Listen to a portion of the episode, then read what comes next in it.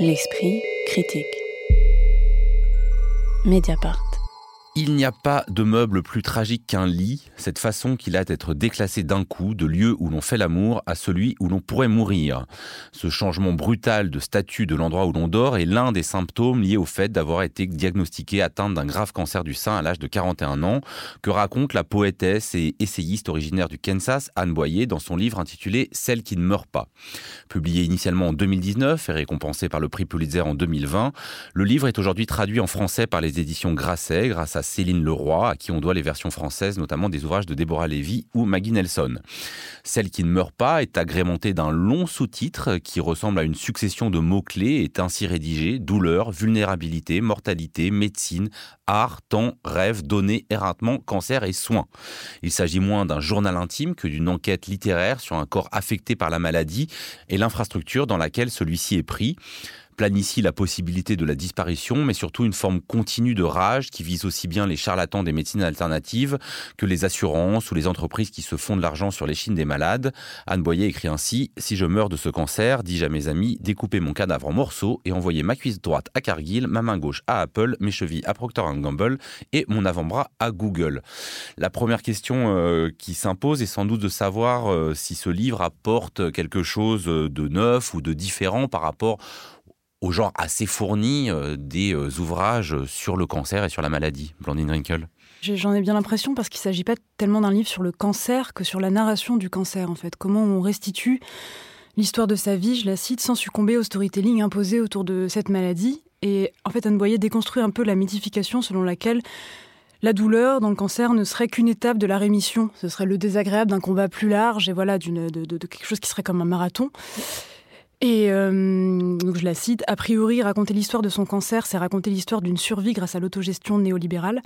Elle, elle veut pas en parler comme d'une traversée, comme d'un marathon, mais comme elle parle de la, douleur comme d'un pays qu'on habite. Et elle écrit sur la manière dont on habite ce pays. Et en fait, c'est vraiment un, livre sur, la, sur la narration. Donc en cela, oui, je pense que c'est c'est quelque chose qui est nouveau parce que ça s'interroge précisément sur ce qui a été narré et elle le oui, parce qu'elle commence en parlant hein, des différents ouvrages euh, écrits par des femmes sur leur cancer, euh, Suzanne Sontag, Rachel Carson ou encore la poétesse euh, Audre Lorde. Ouais.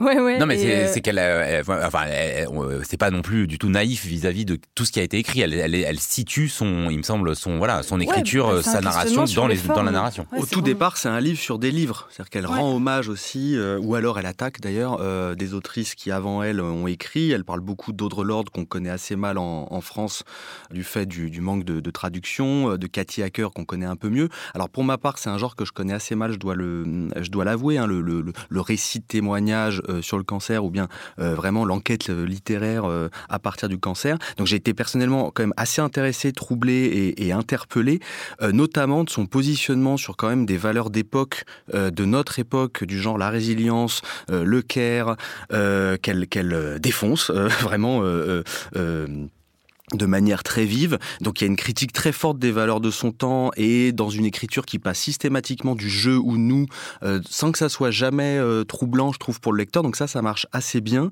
Avec aussi des, je trouve, des trouvailles, par exemple, de d'insérer euh, dans un chapitre qui s'appelle les consultants, donc sur l'étude un peu de la maladie par les experts, l'idée de la prémonition, de l'imagerie médicale. donc il y a plein de, de trouvailles. En revanche, vraiment, je trouve que euh, sa charge critique justement euh, est tout azimut et on ne comprend plus du tout euh, de quoi il s'agit. Est-ce qu'il s'agit de rendre compte d'une expérience subjective personnelle? Et à ce moment-là, elle manque énormément parce que le livre se dirige très très vite vers une abstraction généralisée. Enfin, je ne sais pas si vous êtes d'accord. Je suis pas d'accord. On citait à l'instant les, écrivaines renommées que cite Anne Boyer qui ont déjà pu écrire sur la maladie et parfois plus précisément sur le cancer lui-même, mais il y a aussi toute une foule de textes, de témoignages. Elle raconte d'ailleurs, enfin, elle rappelle que euh, aujourd'hui, euh, l'exception, c'est plutôt de ne pas écrire un témoignage sur son cancer quand on est une femme qui a un hmm. cancer. Et elle, elle se demande en permanence ce qu'elle produit, ce qu'elle va produire comme texte. C'est un texte qui se laisse pas dévorer par son objet. Je trouve que ça, de ce point de vue-là, c'est assez. C'est pas juste un texte sur le cancer. C'est d'abord, elle se demande ce que ça va produire euh, formellement, ce que ça va produire. C'est une poétesse. Par ailleurs, on peut dire que ça a des effets. Euh, euh, c'est son premier livre traduit en français, alors qu'elle avait reçu une pluie de prix pour des livres précédents. Faut croire que les livres sur le cancer, ça s'exporte mieux que les livres de Ou poésie. les prix Pulitzer. ouais. Oui, c'est vrai.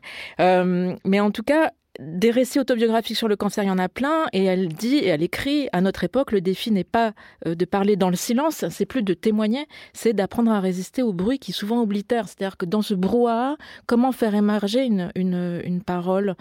Et à cet égard, je trouve que c'est un livre intelligent parce qu'il se trompe pas euh, sur la nature de son objet.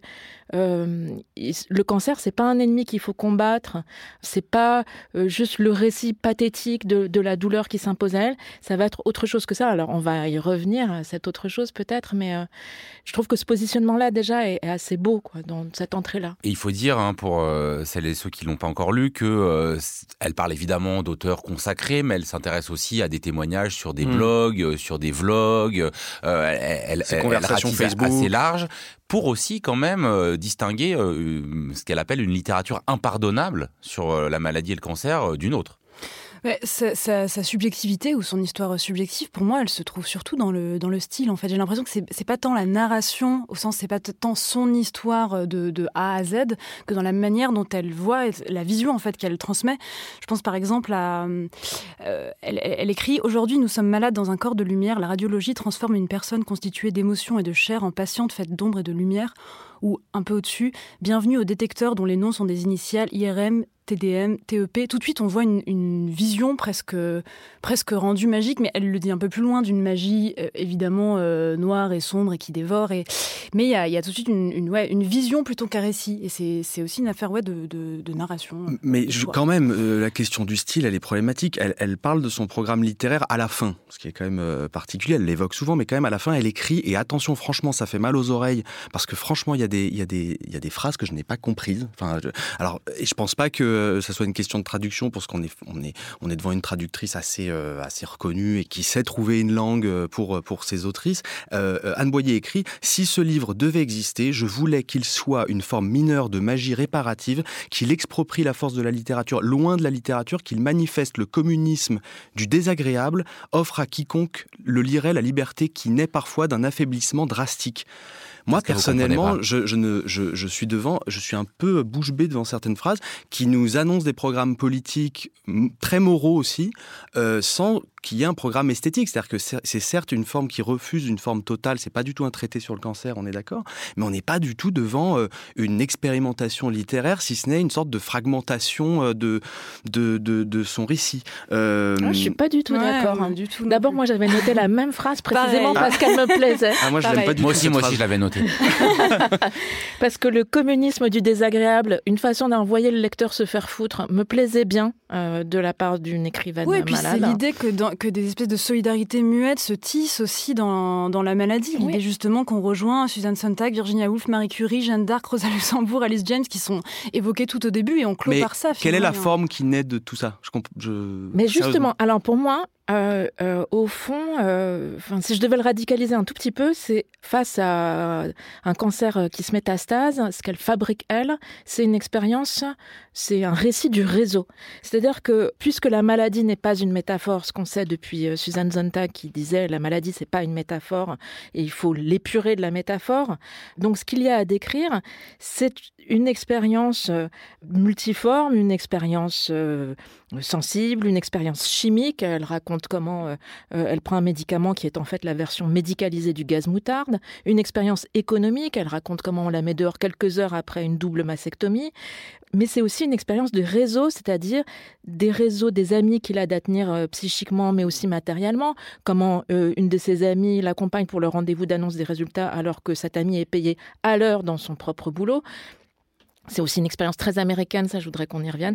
Mais c'est aussi une expérience des réseaux, des labos et à cet égard, elle est extrêmement vindicative. Et là aussi, c'est une expérience très américaine. Et c'est c'est un livre très américain.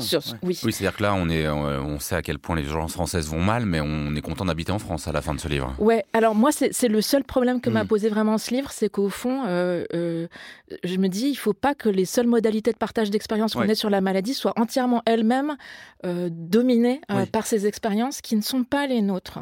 Et je peux pas, je le reproche pas à Anne Boyer, mais je trouve qu'on est au fond, enfin, il y a, y a il faut se méfier d'un impérialisme de l'expérience, quoi. Voilà. C'est sans doute le moment de lire un extrait. Blandine Rinkel, c'est vous qui vous en chargez. Le désir de tout faire pour enrayer la douleur des autres est puissant parce qu'elle est trop bruyante, trop vivement exprimée, et précisément parce qu'elle nous inflige un malaise empathique insoutenable. Parfois sous la forme d'un agacement, parfois sous la forme d'une angoisse, parfois sous la forme de pitié. Le désir de mettre un terme à la douleur immédiate d'une créature de notre entourage est si fort qu'il pousse le témoin de cette douleur à infliger une douleur plus grande encore à la personne en souffrance, comme quand les adultes menacent de donner une bonne raison de pleurer aux enfants pour qu'ils se taisent. En fait, la douleur est si communicative que la source d'une grande partie de la violence s'incarne sans doute dans la réaction à l'hyperexpressivité de la douleur. Pour les sadiques, la gratification est dans la netteté de la douleur. Si la douleur était silencieuse et cachée, il n'y aurait aucun avantage à l'infliger. En effet, la douleur crée un excès de visibilité, la douleur est un sentiment fluorescent.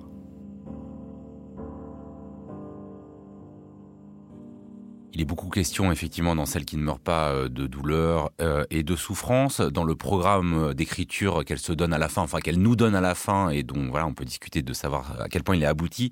Elle écrit aussi euh, si la souffrance ressemble à un poème, je veux que le mien soit cru, intègre et gothique. Est-ce que c'est une bonne définition de ce qu'on a entre les mains? Moi, c'est un livre qui m'a vraiment laissé dubitatif. Il y a toute il y énormément de phrases que j'ai soulignées, que je garde en moi. je trouve qu'il y a une vérité de ce qu'elle cherche qui s'exprime. Revanche, je maintiens que euh, c'est un livre paradoxalement qui manque singulièrement d'expérience, au nom du refus du, témoignage qui réduirait euh, euh, Anne Boyer à son rôle de cancéreuse. Mais Lise, tu parlais à l'instant de, tout ce qu'elle dénonce, de ce qu'elle critique, on est, complètement d'accord. Mais en revanche, en termes de, encore une fois, d'écriture, de style, de forme, il y a une, je trouve, une mise en scène qui, qui rate son objet. Enfin, on va très très vite vers des vérités générales, vers de l'assénation d'un propos extrêmement théorique quand même, euh, très détaché de ce qu'elle a vu, de ce qu'elle a entendu, de qui elle rencontre. Moi, je ne sais pas du tout ce qui s'est passé dans sa période de maladie à la fin de ce livre. Vraiment. Oui, mais on aime autant, non? Enfin, je... Ouais, ouais. je sais pas. Alors, moi, je dois dire que c'est un livre face auquel moi j'ai été dans une constante position d'évitement. J'avais peur, et donc je lisais la page sans la lire, et donc j'ai dû, j'ai pris double dose. J'ai dû lire chaque page deux fois. et et elle-même, en fait, elle raconte à un moment dans le texte qu'il euh, euh, y a une des écrivaines qu'elle cite euh, qui écrit sa mastectomie et qui dit qu'elle supporte pas de relire son propre texte. Et ben en fait, à chaque fois que je relisais pour la deuxième fois la page, je me disais mais en fait c'est vraiment bien. On a peur évidemment quand, on lit, quand, on lit, un texte sur ce sujet, mais notamment ce qui est bien, c'est que elle, elle arrive à. D'abord, je trouve que c'est un texte offensif. Et moi, j'étais hmm. sensible à, à Oui, c'est ça. Il y a quand même il y a, une force, colère de, une, force de la colère, quand, notamment euh, quand elle parle du ruban rose et de son utilisation commerciale. Oh, c'est un, niveau de charge qu'on a rarement lu euh, sur ça. Elle raconte comment sur les, ruban bons, rose les, bons sentiments. Et les héros, les héros ou les héroïnes, en, l'occurrence, qu'on attend euh, de, Oui, comment le discours ultralibéral a transformé le combat contre le cancer en une lutte qu'on devait remporter la main. Tout ça, elle le défait c'est assez balèze. Et par ailleurs, elle manque pas d'humour. Euh, je, la cite par exemple, elle, elle, parle de son propre épuisement, il y a tout un chapitre consacré à ça. L'éreintement est assommant, n'exige aucun génie, il est démocratique dans la pratique, manque d'admirateurs. En cela, il ressemble à la littérature expérimentale. C'est-à-dire, elle n'est pas dupe de ce qu'elle fabrique. Quoi. ce mélange de, colère et d'humour m'a fait penser à un autre livre qui s'appelle Laissez-moi de Marcel Sauvageau. Je ne sais pas si c'est quelque chose euh, dont vous êtes familier. Euh, c'est une Française qui est morte de la tuberculose à 33 ans. Et c'est un texte unique, en fait, qu'elle a écrit euh, avant de mourir. Et c'est un texte très, très chargé, en même temps bizarrement drôle, où elle, où elle explique aux bien portants qui ne supportent pas de la voir, en fait, malades qui en sont gênées, dont elle sent la gêne et dont la gêne la gêne, elle, leur dit tout simplement laissez-moi et j'entre dans le pays de, la maladie. Et c'est un autre pays en fait, et on n'arrive pas à se fréquenter. C'est aussi notre manière de passer devant les hôpitaux. Je crois que c'est dans, dans, Philippe Forest quand il, quand il écrit sur, sur son enfant décédé. Il écrit sur ce, cette manière qu'on a de passer devant les hôpitaux en détournant le regard ou en ne, se figurant vraiment pas ce qui peut se passer euh, à l'intérieur, quoi, puisque contrairement aux écoles, par exemple, on n'entend pas les, on pas de cris, on n'entend pas, on n'entend rien quand on passe près d'un hôpital. Et il m'a semblé que c'était aussi un livre euh, un peu sur ça, sur ce qui, ce qui différencie ouais, les bien portants des mal portants bah, et sur le, communisme désagréable qui pourrait peut-être euh, relier en profondeur dans la souffrance. Comme elle le dit à la fin, rien de ce que j'ai écrit ici ne s'adresse aux gens intacts et en bonne santé. Ouais. Mais la, la, question du témoignage, et je citerai aussi un autre livre que je veux conseiller puisqu'on en est là, la question du, du témoignage sur l'expérience, elle est assez euh, centrale parce que moi, j'ai pensé euh, tout au long du livre qu'elle allait faire une référence à Primo Levi, les naufragés et les rescapés, c'est-à-dire euh, celle qui meurt et ou celle qui ne meurt pas, en l'occurrence, mmh. titre du livre, puisqu'elle affirme bien elle s'affirme en tant que rescapée et euh, euh, dit ne, mettez pas en, avant ces rescapés ou n'attendez pas que quelqu'un qui a survécu à son cancer soit forte, etc. Et je m'attendais à une référence directe au témoignage sur les camps. Bon, c'est pas arrivé dans la bibliographie à la fin, euh, mais, mais c'était, c'était assez central pour moi et je trouve que son propos se tient complètement. Et je voulais conseiller un, autre livre qui, est à lire de Jeanne Sautière qui s'appelle Nullipare, qui était paru en, 2008 chez Vertical. Alors ce n'est pas à proprement parler un, un livre de, de récit d'un cancer, mais c'est un livre très beau qui commence par euh, justement une imagerie médicale et, la, découverte d'un cancer, mais qui dérive vers euh, le, un mot, enfin qui commence sur un mot qui est ce mot-là nullipare, c'est-à-dire femme sans enfant, que un médecin euh, coche dans le formulaire. Et je vous le conseille vivement. Bon, c'est pas parce que l'été approche qu'on va faire des conseils de lecture comme dans n'importe quelle émission littéraire. J'en aurai un autre tout à hein. l'heure. mais par contre, non, mais ce que ce que ce que ce que vous dites là, Pierre Benetti, moi, ça me ça revient vers une question que, je voudrais qu'on explicite parce qu'elle elle l'aborde au départ et elle esquive un peu la question justement entre celle qui ne meurt pas, qui donne son titre, et celle qui meurt. Elle cite à ce sujet hein, les mots de Audrey Lorde Je garde tatoué sur le cœur une liste de noms qui n'ont pas survécu et la place pour un dernier, le mien. Et en même temps, eh ben, euh, alors que ça, ça, ça, ça, semble être dans sa question de départ parce que euh, en plus au début elle, ménage un peu un suspense euh, bah, d'ailleurs qui est pas à mon avis la meilleure partie du livre sur euh, au fond est-ce qu'elle va mourir ou pas de ce cancer quoi et là je trouve qu'il y a quelque chose quand même de, pas complètement honnête dans cette manière de faire de, de, dire voilà en fait le sujet il est là il est en, comment au fond, le témoignage serait différent entre quelqu'un, bah, forcément, qui va en mourir et quelqu'un qui n'en meurt pas. Et elle va pas jusqu'au bout, notamment en se ménageant un peu ce, faux suspense, parce que le livre est écrit évidemment après.